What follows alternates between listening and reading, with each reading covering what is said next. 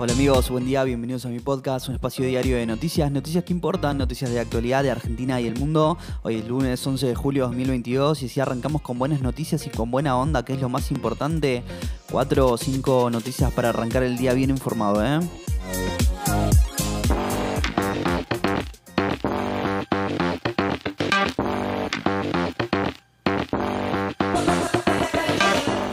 Hoy empiezan las vacaciones escolares de invierno en 16 provincias, en las 8 restantes el receso de dos semanas empezará el 18 de julio. Arrancamos con lo que nos convoca, lo que hay que saber para arrancar el día bien informado. ¿eh?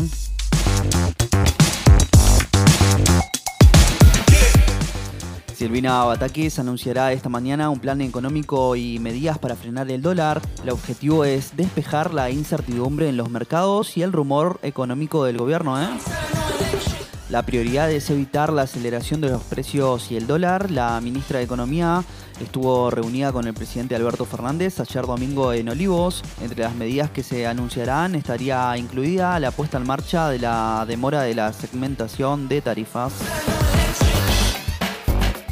Grave accidente en Mendoza, un auto se incrustó en un teatro en Mendoza al final de una obra de teatro de Soledad Silveira, dejando al menos 23 personas heridas, eh, siendo de ellas heridas de gravedad. El conductor habría tenido un desperfecto con la caja de cambios y se metió marcha atrás hacia el teatro, impactando en el frente del cine del Teatro Plaza en Godoy Cruz. ¿eh?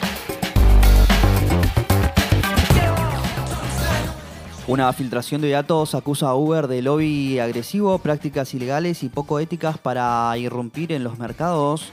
Lo revela La Nación, que publicó un análisis de miles de documentos filtrados de The Guardian. En Argentina buscó acercarse al expresidente Mauricio Macri en Davos y también evaluó contactar a Lionel Messi. También intentó influenciar a funcionarios del gobierno porteño para no pagar tributos. ¿eh?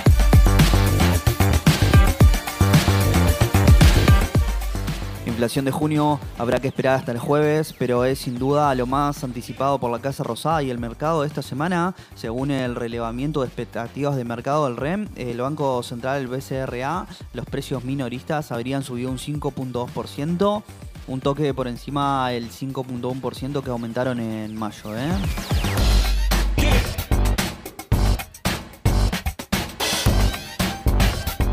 Racing ganó el clásico de Avellaneda, la academia le ganó a Independiente con un golazo de Gabriel Auche y se acerca a Newell's, el único puntero del campeonato. River Plate perdió contra Godoy Cruz.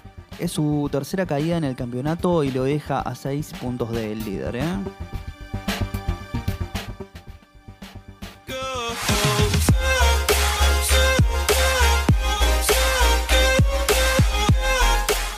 Y bueno amigos, si llegaste hasta acá te lo agradezco mucho. No olvides suscribirte, darle al follow y compartir. Te espero mañana con más noticias. Chau chau.